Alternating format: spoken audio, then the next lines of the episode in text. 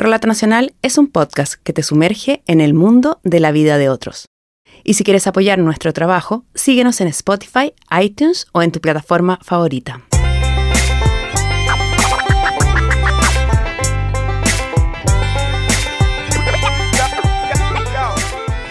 yo siempre como que he pensado que mi historia es como Star Wars. ¿Tú cachai lo que pasaba con Star Wars, no? ¿Que cachai que Luke Skywalker es lo que le pasa a Luke? Que descubre que su padre es Darth Vader, pues weón, el weón más malo del imperio. Es lo mismo que me pasó a mí. Exactamente lo mismo. Quien habla es José Luis Navarrete Robano. Y esta es la historia de la búsqueda de su padre, del reencuentro con ese hombre, pero también de una de las tantas contradicciones que le trajo a su vida el saber quién había sido esa persona. Hola, soy Nancy Castillo y el capítulo de Relato Nacional se llama La traición del padre. Aquí José, o más bien Pepe Robano, pues ese es el nombre social que prefiere usar, comienza su historia con lo que él llama un acto de amor que hizo su madre cuando él tenía 14 años. Cuando yo tenía como 14 años, me regala sus cartas de amor y ahí me cuenta que yo fui producto del amor de una relación que ella tuvo con un hombre durante cuatro años y que me regalaba estas cartas de amor, que fue una cosa muy linda también. Y me dijo que esto había sido que ella había decidido tenerme y me regaló la última, una de las cosas más lindas la última carta, cuando mi madre escribía siempre dos cartas porque hacía un borrador de una, porque tenía problemas de ortografía, algunas cosas así, entonces para corregirla. Entonces yo tengo las copias que, que envió las correcciones.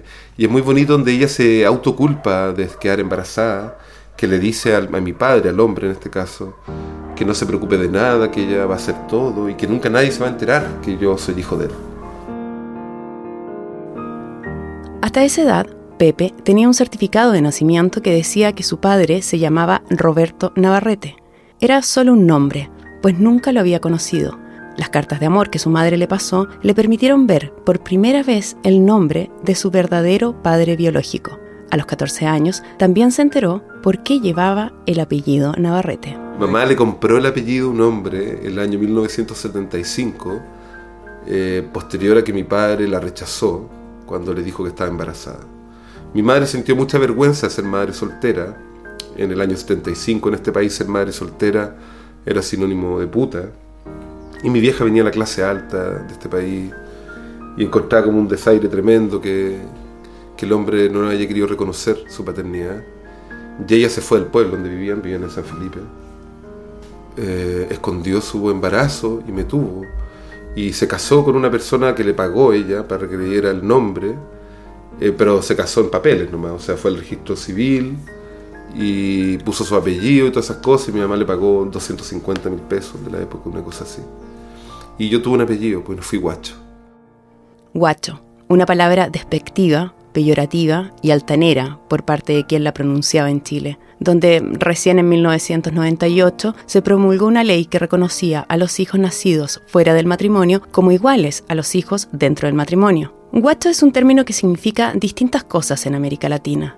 En la raíz es estar solo y más en específico ser hijo de una madre sin marido, no tener padre que te reconozca. Pero sigamos con la historia de Pepe Robano, a quien en el año 1989 su madre le reveló que el apellido paterno que llevaba no era más que la manera que ella había encontrado para responder a los códigos sociales de su época y no ser expulsada de su núcleo social conservador. Para Pepe Robano, lo que su madre le contó en esa tarde de 1989 no hizo gran diferencia en su vida. Nunca el tema mi padre biológico había sido un tema, y nunca fue un tema, para serte bien sincero. Así que no hice nada a los 14 años. Seguí viviendo mi vida, yo súper feliz, tuve una infancia tremendamente feliz, afortunada, privilegiada, estudiando en buenos colegios, buen colegio, tuve toda mi vida en un buen colegio. Esa infancia de Pepe Robano, como él cuenta, fue privilegiada. Su madre se casó además y esa pareja asumió la vida en familia con Pepe incluido y vivieron en barrios acomodados de Santiago de Chile. Se trataba de una familia más bien conservadora y que en términos políticos adhería a la derecha lo que en el Chile de los 80s y 90s significaba apoyar la dictadura de Pinochet. Sin embargo, a Pepe lo inscribieron en un colegio privado que estaba cerca de su primera casa en Santiago, Y ese colegio no tenía nada de conservador. Yo tuve la suerte, yo vengo de una familia súper facha, mi madre era una mujer de derecha, como acá acabamos de explicar. Yo me metí a estudiar San Gaspar, que agradezco mucho ese colegio, porque fue un colegio que en los años 80, mientras yo hice mi infancia, yo soy muy de los 80, eh, y mi colegio fue un colegio que acogió a mucha gente que venía al exilio, un colegio de izquierda. Desde el 81 yo hasta el 89 yo estuve en el San Gaspar siempre. Yo de kinder a cuarto medio estuve en el San Gaspar. Y fue un colegio que acogió porque era un colegio privado eh, de curas gringos, que más encima curas gringos como de izquierda. Por Lorenzo Eiting, que fue asesinado en la dictadura de Pinochet, mi, el rector de mi colegio, una persona que yo, yo estaba súper ligado también. Yo un tiempo que quería ser cura, como cuando era chico cuando estaba como entre octavo, primero, segundo medio. Me dio por ser cura, porque encontraba súper choro los curas de mi colegio, que eran como curas de población y que no andaban con sotana.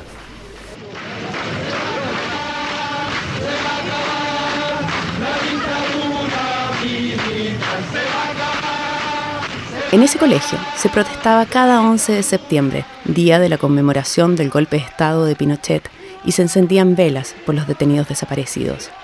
Y este niño robano Navarrete en ese tiempo, vivía la contradicción de venir y vivir en una familia de derecha, pero de vivir en un mundo de oposición a la dictadura.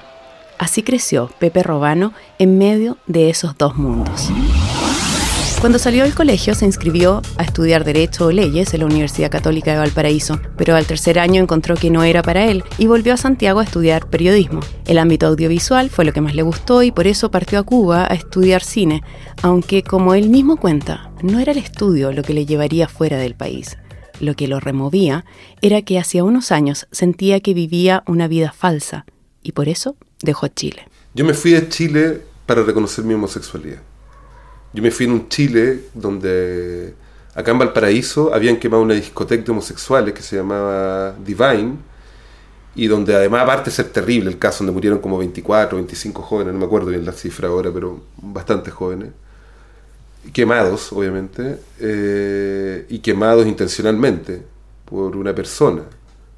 Eh, pero lo que más me dolió de este caso fue que los familiares de las víctimas no quisieron hacer un proceso o buscar al culpable, porque era más, vergüenzo, más vergonzoso en aquella época eh, que se supiera que su hijo había muerto quemados ahí, calcinados ahí. Habían rumores de que había muerto este, este, que otro. Y era súper potente para la familia eh, reconocer que tenían un hijo homosexual que había muerto quemado ahí. Y yo decidí irme porque tenía una vida muy hétero acá y porque sabía que no podía seguir ocultando esto. Tuve polola, mujeres maravillosas, todo. Pero en mi tiempo ser homosexual era parte de las enfermedades mentales de este país, junto con la pedofilia, con la prostitución probablemente, ligados a esas cosas. No era una, opción sexual o un, tipo de identidad, era impensable eso. Y yo me fui, todos los homosexuales que, que conocí en Europa, mientras viví, viví 12 años en Europa, se habían ido por la misma razón, porque acá no se podía vivir, porque el papá te había querido pegar cuando le contaste que era cola, o porque tu hermano te había llevado a una casa de puta para que se te pasara, o porque tu mejor amigo creía que era una moda que estáis viviendo ahí en ese momento. En medio de ese ambiente aún homofóbico, a principios del nuevo siglo, Pepe se fue a Roma. Parte de su familia materna es italiana y un primo le ofreció un trabajo cualquiera. Pero no fue inmediato lo de vivir su homosexualidad. En Italia siguió manteniéndolo en secreto por cinco años. Solo cuando se mudó a España sintió la seguridad para asumir públicamente su homosexualidad. Primero, le contó a sus amigos. Con mis amigos de fútbol de Italia fue muy buena también, porque yo tenía miedo a contarles, porque eh, a mí una de las vergüenzas que más me daba era que como que mis amigos pensaran que le estaba viendo sus genitales cuando lo estábamos duchando en el camarín como cuando les iba a contar que era homosexual, venía hasta con esta mentalidad machista, y como que más me, costaba era decirle a mis amigos hombres. Y puta, le conté a un amigo y, le dije, pero por favor no le conté a nadie porque los quiero mirar a los ojos cuando les cuente me llamó después la semana siguiente y me dijo, Pepe, ¿sabes qué? Quedé tan impactado con lo que me contaste que te voy a ir a ver a Granada. Y pesco un avión de Italia a Granada y lo fui a buscar al aeropuerto de Granada, que era un aeropuerto de mierda. Y se bajaron se bajó, vino a verme todo el equipo de fútbol, con una flor acá en la oreja. Y me dijeron que si yo era homosexual, todos ellos eran homosexuales. Y que no me preocupara por eso. Fue súper bonito. Después vino el momento de contarle a su familia. Y Pepe aprovechó un viaje de su mamá y su hermana a España para contarles. Así recuerda ese momento. Bonito, de comprensión máxima, de apoyo, y nos fuimos a tomar un copete a Chueca.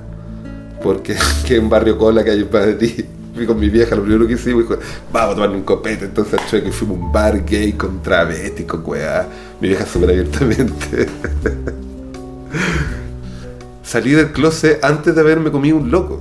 Como que salí primero psicológicamente del closet y después, tiempo después me comí un weón. Fue la primera cosa que me dijo mi mamá. Me dijo, ay, pucha, qué bueno que eres homosexual y todas estas cosas.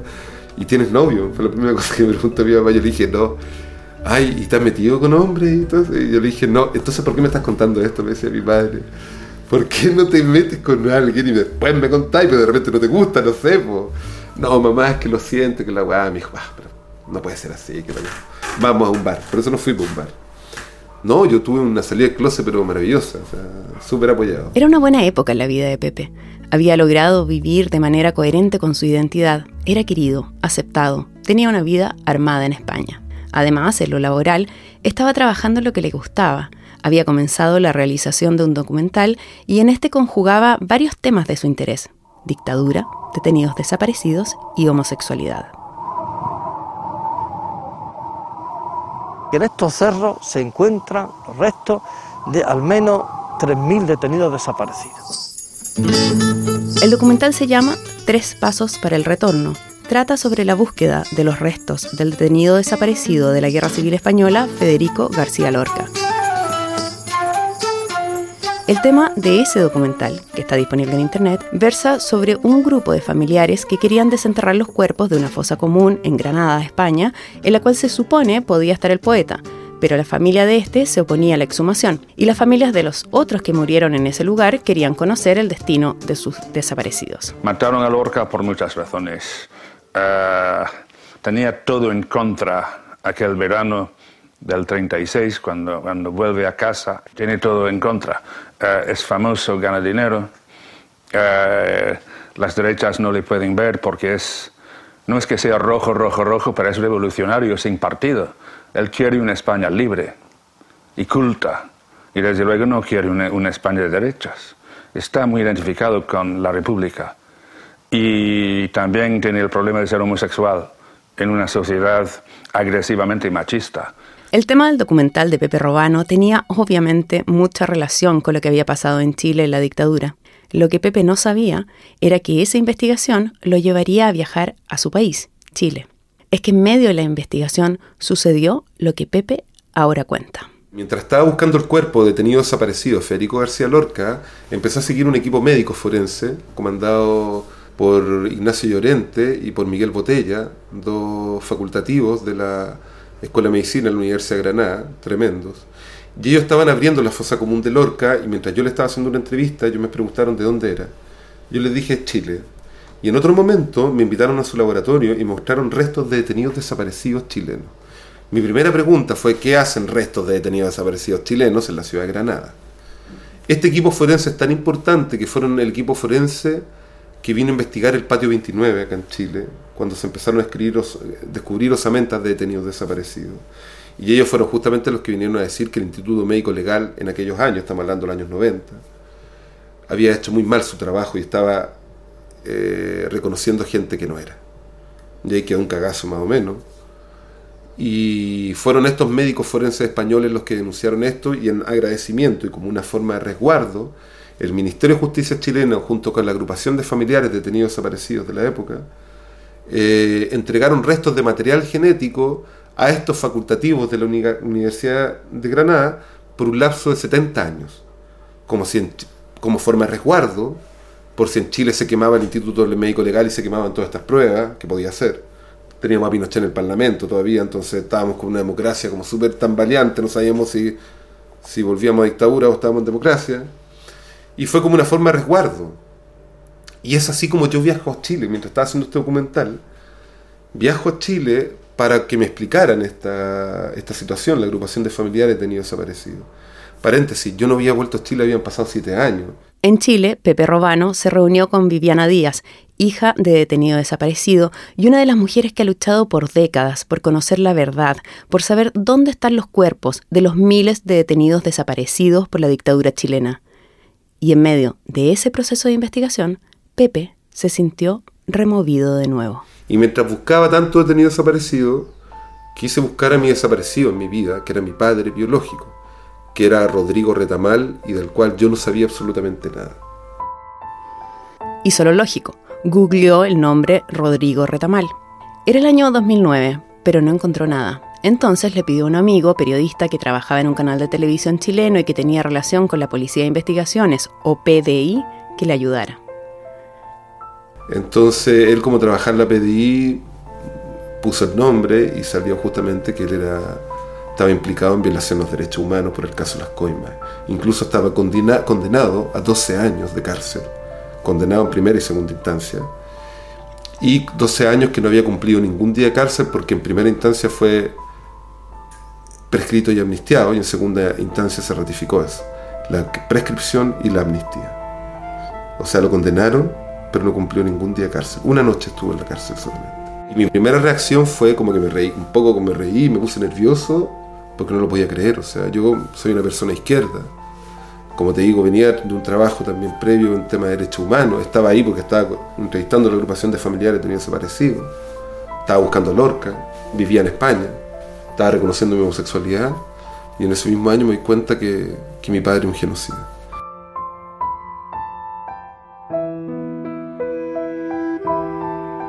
Entre la información que Pepe Robano revisó sobre su padre estaban los fallos judiciales, en los cuales se puede leer la investigación que se realizó sobre el asesinato de seis personas el 11 de octubre de 1973. En esos fallos se leen cosas como... Declaración de Roberto Machuca. Después un capitán le dijo, Machuca vamos a salir en comisión a buscar unos gallos, pues hay que llevarlos a Putaendo relata que emprendieron la marcha desde el regimiento con destino a la cárcel, pero previamente pasaron a la prefectura de carabineros de San Felipe, lugar desde el cual sacaron a seis detenidos, los que subieron por sus propios medios a los vehículos, que en este lugar se agregó a la columna un teniente de carabineros apodado San Felipe es mío, por su actitud matonesca y prepotente. San Felipe es mío es Rodrigo Retamal, el padre recién descubierto por Pepe Robano. Durante el trayecto, la caravana dobló hacia la cuesta Las Coimas, a los detenidos se les fusiló a todos juntos, por los conscriptos y los carabineros. A Fojas dice que el teniente participó activamente y dando muerte a los detenidos, quien personalmente vio seis cuerpos, los cuales presentaban múltiples heridas a bala. Además estaban casi completamente destrozados, pues aparentemente después de balearlos les pasaron los camiones por encima. Todas las muertes fueron por la misma causa, herida bala en el hemotórax derecho izquierdo. Esto quiere decir que a estas personas se les preparó para darles muerte, es decir, fue un fusilamiento, pues no presentaban heridas a bala en el resto del cuerpo, con lo cual la información oficial de que a los detenidos se les dio muerte cuando intentaban fugarse carece de todo asidero desde el punto de vista médico. Asesinatos en dictadura con una brutalidad que hasta hoy es difícil de procesar. ¿Y cómo reaccionó Pepe Robano cuando en el año 2009, mientras realizaba un documental sobre los detenidos desaparecidos de la Guerra Civil Española, descubre que su padre biológico es un violador de los derechos humanos en Chile? Y la primera reacción que me dio es no querer conocer a un criminal. No lo había conocido nunca en mi vida. Soy un hijo guacho.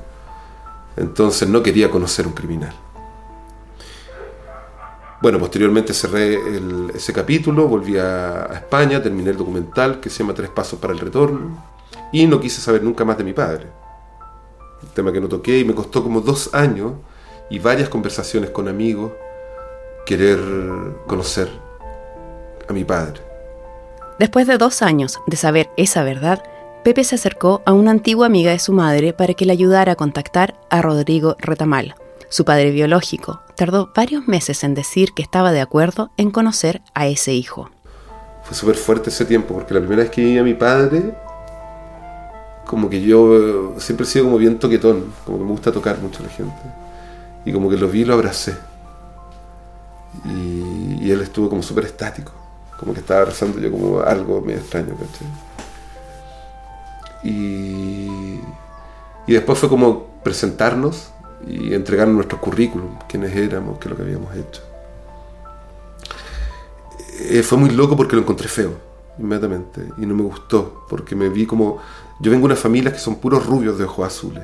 Mi madre es rubio de ojos azules, mi hermana es rubio de ojos azules, toda mi familia italiana son rubios de ojos azules, el marido de mi madre es rubio de ojos azules, son todos rubios de ojos azules. Y yo era el único moreno de mi familia. Y por primera vez me encontraba con alguien igual a mí, más viejo, más deteriorado lo vi, más pelado. Pero era igual a mí.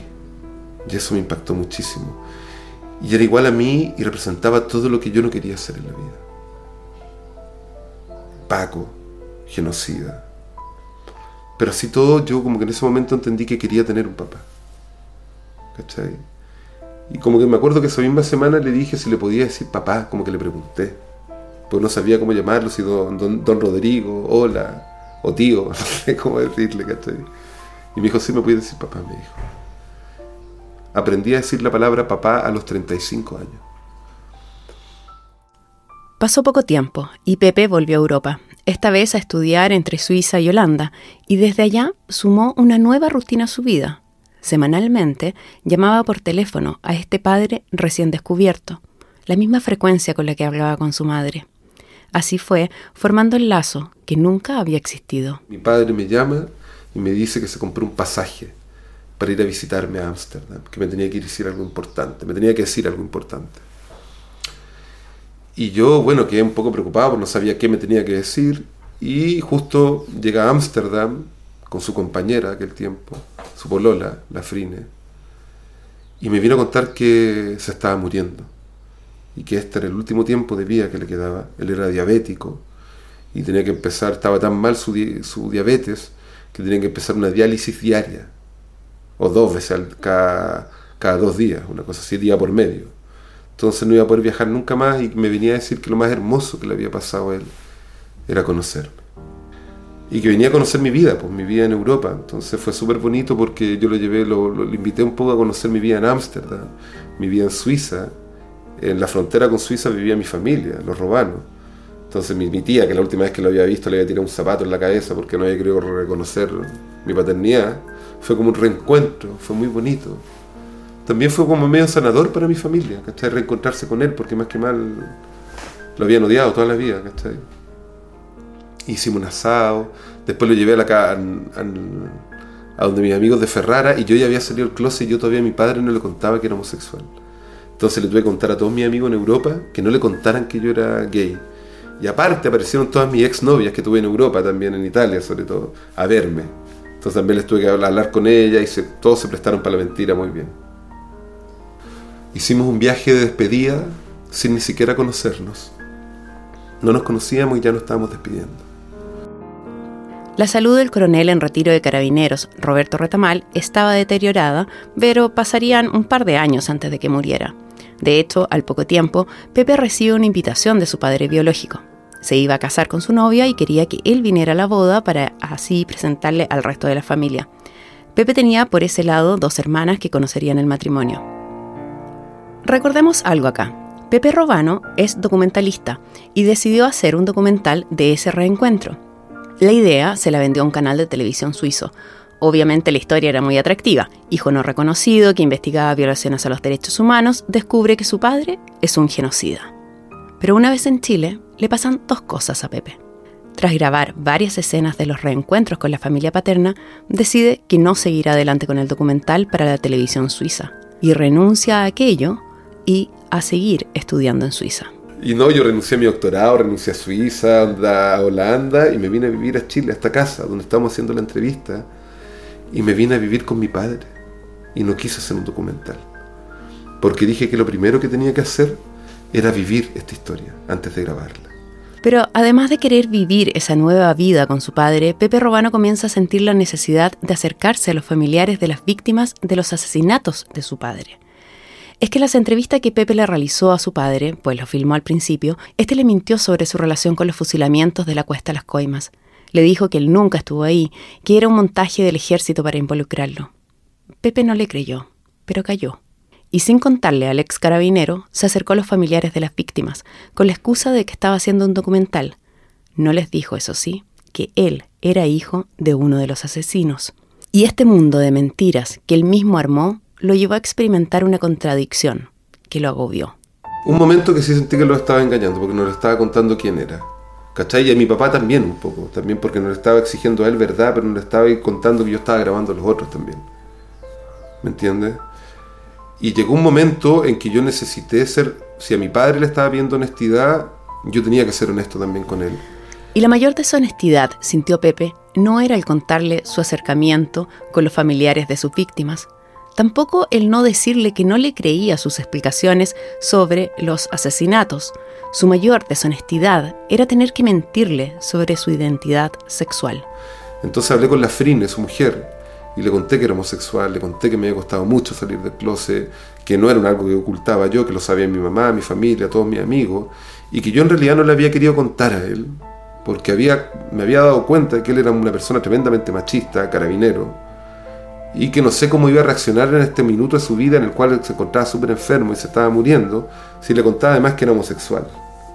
Y ella misma me, me pide, me dice, por favor Pepe no le contís porque no lo va a entender. Y él está tan feliz con su hijo machito que eres tú, se ve un poco como proyectado en tu vida. ¿Para qué? ¿Para qué? Para ser aceptado por parte de un padre realmente como uno es. Tan simple y tan importante como eso. Pepe ya le había dicho que lo político él era de izquierda, que las investigaciones de las violaciones a los derechos humanos le importaban, y el padre, para aceptarlo tal vez, lo tomaba un poco en broma y le respondía cosas como es que esos comunistas. Para ese tiempo, Pepe y su padre vivían a una cuadra de distancia, almorzaban juntos varias veces a la semana. Él era invitado a las reuniones familiares y a las celebraciones.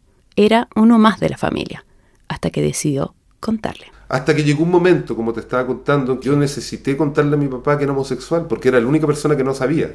Ya lo sabían mis primas, ya le había contado a mis hermanas, ya le había contado incluso a su mujer. Y no le contaba a él porque tenía miedo de, lo veía tan mal de salud, ¿cachai? Pensaba que esta noticia le podía afectar. Y cuando le canté que era homosexual, ahí cambió todo. Eh, no me invitaron nunca más a almorzar. No me invitaron más a la casa. Eh, o me invitaban, pero me invitaban poco. Empezó a haber un alejamiento. Eh, hasta que eh, yo seguía en contacto con toda mi familia y mi padre se agravó y falleció. Fueron casi dos años en los que Pepe fue sintiendo ese alejamiento progresivo, el nuevo abandono del padre biológico. Pero lo más duro, la sensación de dolor, de traición, la que más golpeó a Pepe fue justo después de la muerte de su padre. Pues en un funeral donde el genocida fue honrado como oficial de la policía uniformada allá por abril de 2016, Pepe Robano supo de la última traición del padre. Y en el funeral donde yo me entero justamente que fui desheredado por el hecho de ser homosexual.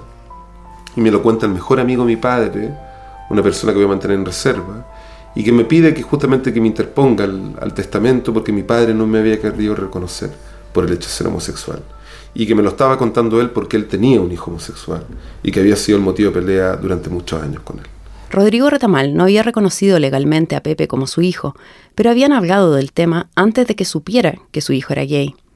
Pepe sentía que haber estado en ese testamento habría sido la manera de reconocerlo de manera tácita y que al ser excluido, nuevamente se le borraba su identidad. Así que decidió pelear por ella. Así que nada, ahí me enojé, y los demandé y luché por mi identidad. Y demandé a mi padre muerto, eh, demandé a Frine como su mujer y a los herederos también.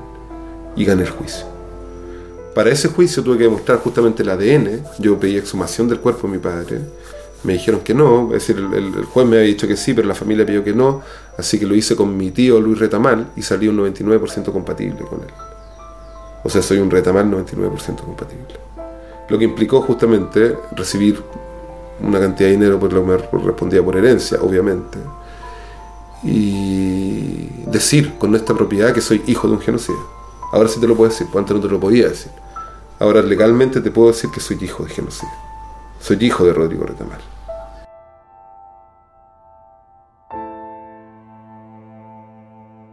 Puede sonar curioso, ¿no? Que alguien quiera ser reconocido como hijo de un genocida. Pero Pepe nos dirá que para él ha sido liberador pues es asumir toda su verdad y tomar distancia de aquello de lo que él no es responsable, como los crímenes de su padre. Tomar distancia no significa que se haya alejado de los temas de derechos humanos, para nada. Significa que los evalúa y se involucra desde su propia convicción, sin la carga del padre. Bueno, de hecho, se acercó a aquellos familiares de los fusilados a los que les había mentido y les contó la verdad. Ellos lo acogieron. Y también se unió a un colectivo internacional que se llama Historias Desobedientes, conformado por hijos de violadores de los derechos humanos en Argentina, Brasil y otros países que rechazan los crímenes cometidos por sus padres y promueven el fin de la impunidad y del secreto. También hizo un trabajo multimedia sobre un centro de tortura en Chile y ha seguido revisando las entrevistas en que grabó su padre, pues parte de su búsqueda es la creación de otro documental, que llamará algo así como Bastardo, la herencia genocida. El capítulo de Relato Nacional de hoy, La tradición del padre, fue dirigido y guionado por Nancy Castillo. Los periodistas fueron Emilia Puig y Sebastián Reyes. En la edición de audio, Marcelo Cotton. Por las canciones Trio for Piano, Cello and Clarinet, White, Easy Lemon y Special Spotlight, agradecemos a Kevin MacLeod. La locución fue grabada en Neosónico.